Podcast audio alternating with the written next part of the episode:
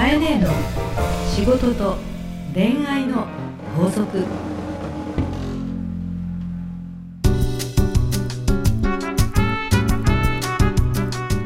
番組ナビゲーターのナグーです。カエネーの仕事と恋愛の法則。第78回始まりました、いそれではカエネー今週もよろしくお願いいたしますえー早速ですが、うんお便りを紹介させていただきたいと思います、はい、えー20代女性のゆきさんです。はい、ゆきさんこんにちは。こん。にちは、えー以前の配信で、うん。えーカエネーがおでんの美味しいお店を探しているということでした、はい。言ってましたね。大好きなんですよはい。私のおすすめするお店もぜひ行っていただきたいということで今日はご紹介したいと思います。あ嬉しい、ありがとうございます。はい。こういうの嬉しいですね。嬉しいですよね、うん。近いですよ。西麻布交差点付近にある、これ浜の屋っていうんでしょうかねそうですね。浜の家と書いて。浜の家って書いてありますね。というお店です、はい。えおでんとはい。焼き鳥がメインの居酒屋さんです、うん。えもうリーズナブルで美味しくボリュームもあります、はい。えーぜひ買いに行ってみてくださいということです、ありがとう行ございます。列もすごいできてるみたいですね。なんかでもちょっはい。と暑くなってきてるから、え ー おでんとやっぱりまあでも私えー一年中確かにおでん好きかもな。言ってましたよね、うん。あのはい。私あの大体拠点が麻布十番なんですけれども。そうですよ、うん、麻布十番で自分の店はどちらかというと、まあ、バルと言われるような、はい。こうオリーブオイル系とか、うん。あのワインとかのね、まあ、なんなんていうお店をやってますけれども、はやっぱりあのスタッフには悪いですけど、ええ。そんなの毎日毎日食べてるとですね 口もこうなんていうか寂しいと言いますかあ変えたない気分もあるのじゃあたまにで。ちょっと浮気して。そう浮気したいんですよね。その時には実は麻布十番商店街の中にある、はいはい。あの薩摩屋というですね、薩摩屋おでん屋に入っていっぱいしておりますから、ぜひあの皆さん見つけたら。似合いますねまたカエネがなんかこうクイッとお酒を飲みながら。そうなの。実は日本酒が好きで。かっこいい。で熱燗が好きなのよ。あー好きそう。本当は熱燗好きなのに、ええ。オーガニックワインバーやってる私みたいな。なるほどなるほど。まあでも世界から見たら、はい。ええ。日本酒もワインかなって、なあまあそうですね、はい。じゃあカエネ今度連れて行ってください、ぜひぜひ。本当ですか？あの2年後ぐらいに、あありがとうございます。今日もよろしくお願いします。はいよろしくお願いします。ゆきさんはい。ありがとうございます。ありがとうございました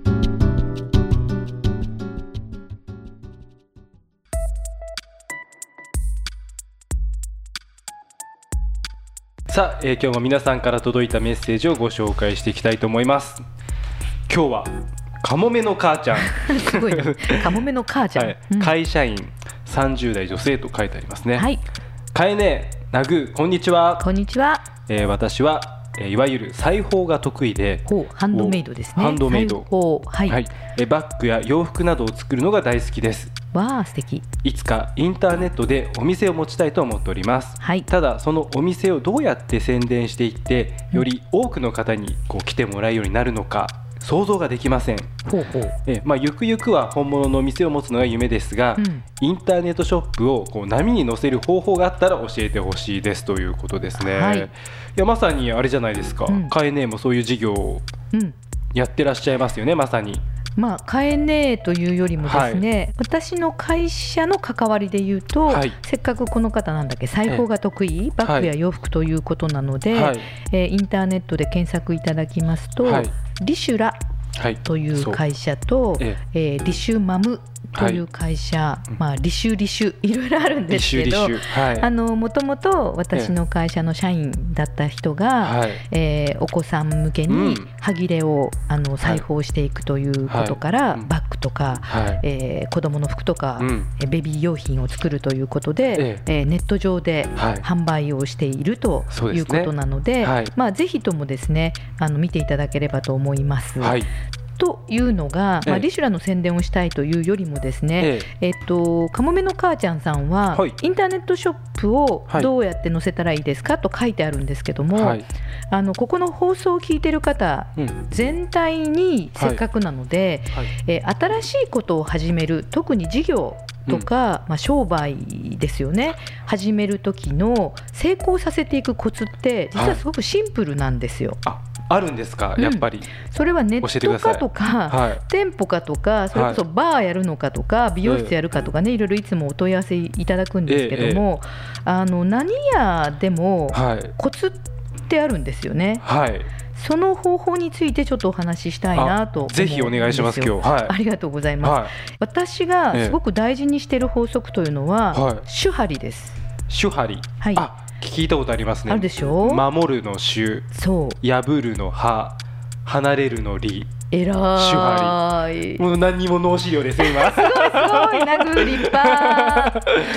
はいはいはい。あのこれを若い人にですね、はい。ええ手張りなのよって言うと、はい。へって顔することもよくあるんですけれども、はい。この手張りというのは、はい。日本ってすごく素晴らしい国だなと私は思うんですけども、はい。茶道とか武道芸術で、えあの師弟関係のあり方の形の一つとして、うん。手張りという言葉が、うん。え長くまあ伝承されているんですね。はい。この手張りがすべてなんですよ。こ例えばそのはい。武道とか茶道とか芸術が今あの師弟関係つまり教えられていく流れの中にこの手張りという言葉が原則的に存在しているんですけどもはい。つまりはですねまず手は守る。はい。なので守るって何かって言ったらはい。先輩がしていることを参考にするとかうんうんうん。見るとかなるほど。まずはオリジナルは考えずうん。今やっている人たちの成功モデルをそのまま参考にするってことが大事なんですね。まあ学ぶ的な。そうそう。となるとですね例えばインターネットショップうん。お店で成功とか、うん。お店を持つみたいなことでアマゾンで検索するとですねネットショップで成功しているという人たちの書籍ってもうすでにいっぱいある。うんね。うん。とか楽天とかはい。アマゾンに行ってえお店で売れているようなものを見ることって今皆さんすぐできるわけですから繁盛しているお店ってどういうふうにしてるかっていうことうをん。ヒントを書き出す。はい。ということで、うん。まあ、例えばなんですけども、うん。私のおすすめで言うと、はい。まあ、小さなネットショップを今から始めるということなので、はい。タオルをインターネットでどこにでもあるタオルをはい。インターネットでえ売ってはい。成功していったというはい。寺田源さんっていう方の本を今日ちょっとおすすめしようかなと思いましてはい。え寺田源さんっていうのはうん。自分で勝手にタオルソムリエっていうタオルソムリエうん名称もまあつけてですね。へえー書籍は、はい。えー売らないから売れる、はい。どこにでも売っている商品を、はい。ここにしかないに変える5つの法則。長っ。なんですけど、はい。要は一言で言うと、はい。どこにでもあるタオルをはネットですごく売る、その、えー彼の苦労とプロセスはい。が一つのあの物語としてですね実話として書かれた本なんですよ。すごく面白そう。面白そうでしょ、はい。なのであのまずネットショップしたいっていう方はうん。こういったですね、うん。まあ、あの先輩たちうん。が、あの苦労してまとめてこられたような本をですね、うん。読まれるといいんじゃないかと思うんですね。はいこれが手張りの手なので、はい。えー、とネットに限らず、はい。自分が参考にしたいまたはやりたいと思っているビジネスを成功している方のそのままを真似て、はい。例えばホームページですごくアクセスを集めているホームページがあれば、うん。それってどういうレイアウトをしているのかとか、うん。あのどういう配置になってるって、うん。どういう商品を置いているのかっていうことを買ってみたりとか、はい。えー真似てみたりっていうことが主なんですよ。はい。で歯は破るですよね。そうですね。その種をやってみてからはい人を真似てみてから初めて、うん。あれ？例えばこれって少し今時ではないかもなとかね、うん時代の流れとかあるじゃないですか。はい。とかうちの地域ではちょっと合わないかなうん。とか、客層がちょっと違ったかな、うん。みたいに、うん。えーまず大将先輩のものを守ってやってみた結果、はい。ここは少し変えたいなと思う時がうん。歯なんです、破る。修正的な意味もあるんですかね。そうです。回収とか修正とかうん。調整みたいな感じで,、ですね。えー自分のやりたかったことうん。を実行してみた結果、はい。少し直した方がいいなっていうのが破る。破る。なんですね。はい。そして続いて手張りの理ははい。離れる、はあこれはどういう意味があるんですか？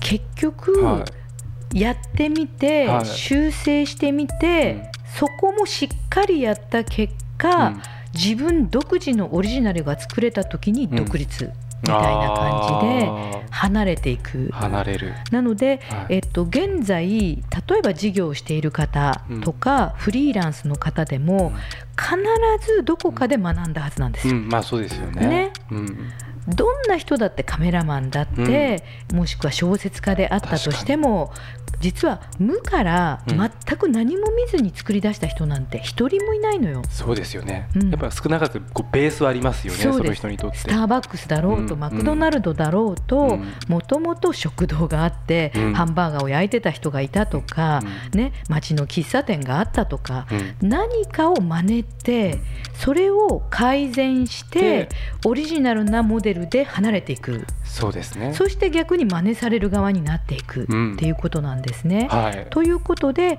手張りの原則うん、が、うんえーいろんなものに参考になると思います。本当ですね。はい、常にはいこれを意識して私は授業をしたりとあか、カエネもそうです。実際この手張りっていうのを参考にして,、いるというか考え方としてですね。うん。特にやったことのないことをする時とか、はね、自分が体験してないことをうん。いきなりする場合ってすごく時間かかるわけですから、はい。まずはやってる人に学ぶ、はい。やってる人のとこに行く、はい。そしてやってみる、うん。そして加工し、はい。独自のものを作り上げて離れていく。はい。このステップを覚えられると、うんうんどなたでも、はいあの成功していかれるんじゃないかなと思います。はい、ありがとうございます。はいじゃあ、カモメの母ちゃん、ぜひ参考にしてみてください。はいでは、カエネ、今週の法則をお願いいたします。はい、今週の法則は新しいことは主派理の原則で進めば成功するカエネの仕事と恋愛の法則。大人のファッションコミュニケーション。講座。大人のファッションコミュニケーション講座。今週はファッションのプロファッションスタイリストジャパンの西岡真也さんにお越しいただいております。よろしくお願いいたします。はい、よろしくお願いします。いやー西岡さんなんか暑くなってきましたよね。そうです。ね、暑くなってきましたね。ねもうゴールデンウィークもさっさと終わって、えーいよいよ梅雨に向かい夏にという感じですけれども、うんうんうん。今日はそんな感じで、えーはい。夏に向かってのご相談です、うんうん。えーひろきさん会社員男性からいただいています。はい、西岡さんこんにちは。こんにちは。暑くなってきましたね。ジャケットも脱ぐことが増えたのですがこの間同じ部署のちょっといいと思っていた女性からそのベルトダサい。確かにベルト難しいよね。ベルトダサいと一言。意外にショックがでかくうん思わずメールをした次第です、うんうんうん。うんえーこんな私にアドバイスと慰めをお願いします。確かに。上脱ぐともう洋服全部見えちゃうっていうか、うん。シャツとパンツとかね。だから、うんうんうん。ベルトってどういう選び方をしたらいいんですかね、まあ、この人は職場なのかもしれないけど、まず、うん。そのひろきさんが、うん、ベルトと靴のうん。色がまず一緒だったか、同色だったかっていうところもまず大事なところとう、ん。もしかしたら、うん。そのベルトにうん。な何らかしらの、うん。そのブランドのマークが入っちゃってたりとか、ううんん、おじさんっぽいベルトをしてるのかとかはい。あのベルトってシャツとズボンとかこう胴体を結ぶうん。境界線なんですよ。うん。だからねすごく重要なんです本当は、うん重要ですね。すごい重要なんですよ。だからそれを結構適当にしてしまう方すごく多いんですね。でも重要っていうのはなんとなくわかるのね、うんうん。体の真ん中だから、うん確かにこう言われたら、うん、重要っていうことを具体的に落とすと、うんどうしたらどういう意識で選ぶとか、まあ、まず色が靴と一緒っていうのを選ぶといいんですね。そう。まずは絶対にそれは、で今のお話だとバックルのところそうがバックル。うん。どういう感じのものを選んどいたらいいのえーとね、言葉だとね難しいかもしれないですけどあの革の質感、はい。あの結構皆さんその質感もうん。つけられればいい、とりあえずこれだったらうん。機能性的に十分だって言ってベルト購入されてる方が多いんですよ。1000円、うん。2000円ぐらいの。はい、ええ。でやはり分かる子たちはやはり1万円ぐらいはかけてますんで、ううん。んあのいいベルトしてほしい。そうか、確かにベルトってこう何百本も買うようなものじゃないから数が少ないよね。多うんうん。分数本の方も多いでしょうね。うん。だからそこに安っぽいものを選ぶと、うんうん。かえってなんかそこ粗悪感というかそこが出ちゃうってこと？そうそうそうそうあそー。うでご自身の価値も下げちゃうう、ん、だからやっぱりその少しいいベルトりっていうとやっぱり1万円以上のベルト、はい、うん、を1本買ってほしい。でそこに関して靴と同型で同型色で合わせてほしい、うん、この2つだけまず1回だけ守ってもらっていいですか？わ、かりました、うん、じゃあそれは金額で選べばいいわけ？別にブランドじゃなくて、うん、そうですね。大体、金額で。へえ、そのぐらい1万円ぐらいのベルト買ってればとりあえずは間違いないと思うんで。わかりました、はい、じゃあとりあえずまずは万の単位のお金を払ってベルトを買うというのがこう第一ステージというか、そう。あと色をね靴との色を合わせる。色合わせる。この2点を守ってやってみてくださいと、そうなんです。はい、うん、そこからレベルがまた上がっていくってことですね。そうなんですよ。はい。何かこう補足とか西岡さんがさらにこうプロフェッショナルとして伝えたいことってありますか？えっ、とこれからねジャケット脱ぐ分シャツね。そうよね。そう。それも どうなのかなっていうところが心配なんで、うん。うん、やはり自分のうん、あのそのサイズ感に合う、うん、シャツ。うん、そこだけはねあの気をつけてほしいなと思います。サイズもこう既製のシャツを皆さん買うわけじゃないですか。首のところとか、はい、肩幅とか、うんうん、えーと、体に合うっていうのは何を一番意識したらいいんですか？あのねまずはあの意識してもらう上では、やっぱ自分だとわからないから、うんあの何がいいのか、はい、何がこうサイズがいいのか、うん、なのであの一回店員さんに本当聞いてみてほしいんですね。あいつもおっしゃいます、ね、そうなんですよ。だからやっぱ自分の感覚でやらないでください。うん、そうか。じゃあ、うん、僕の肩幅首だと、うん、どのワイシャツとかどのシャツが合いそうですかというのをお店に聞素直に聞くってこと、まあ、いつもおっしゃるようにアドバイスしてもらうと。そうなんですよ、はい、で年齢も30代ぐらいの店員さん。はい。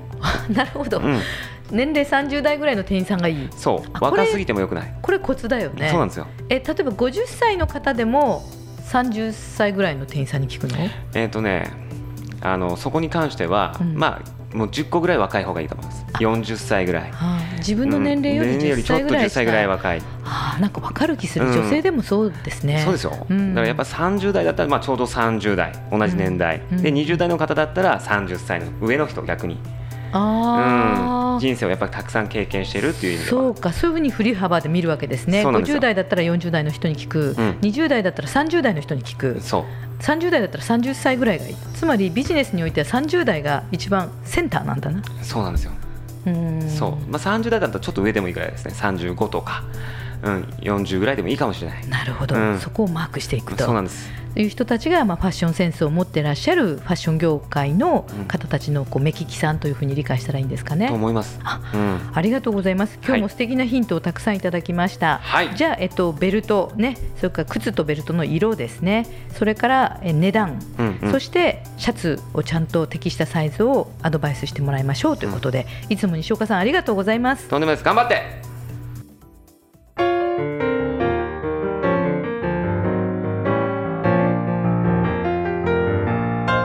エンディングのお時間です。はい。かいね今日もありがとうございました。ありがとうございました。いややっぱりその手張りっていうこの、うん、まあ日本人ならではというか、うん、いい考え方っていうか。そうですね。あの、日本のね、あの茶道を、はい、華道を、はい。武道を武道。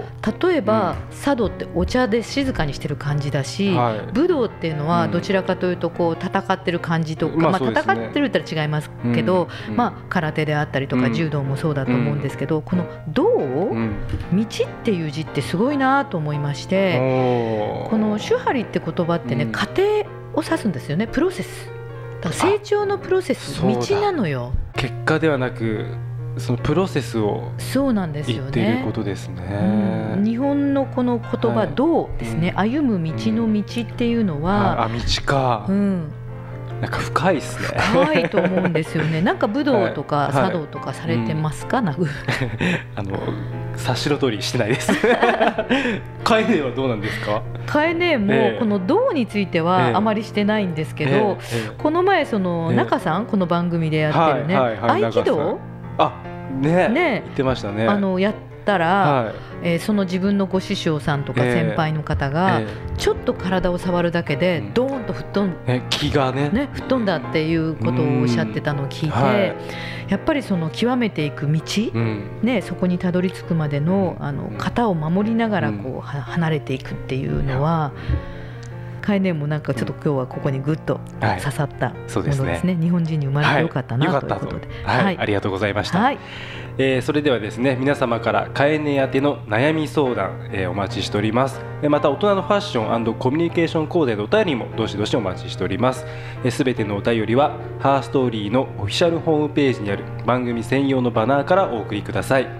URL は herstory.co.jp herstory.co.jp ですそれではかえね来週もよろしくお願いいたします